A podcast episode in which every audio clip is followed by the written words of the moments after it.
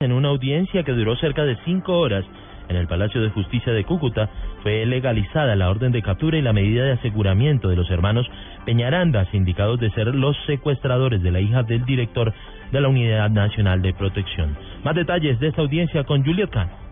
Un juez de control de garantías imputó los delitos de secuestro extorsivo agravado y porte ilegal de armas a José Wilmer, Oscar Eduardo y Diego Armando Peñaranda Peñaranda, señalados de ser los secuestradores de la niña Daniela Mora. La fiscal Ludy Contreras dijo que la pequeña identificó a los tres hermanos por los rasgos físicos a través de registros fotográficos. Además, la fiscal reveló que se pagó por el rescate de la pequeña a través de un intermediario de la familia Mora identificado como Ulises Tolosa, quien dio un bolso con dinero a los secuestradores a cambio de que le entregaran a la niña en el sector la Laguna vía hacia el Zulia. En la audiencia también se conoció que durante el plagio Diego Mora recibió al menos 10 llamadas extorsivas. Desde Cúcuta informó Juliet Cano, Blue Radio.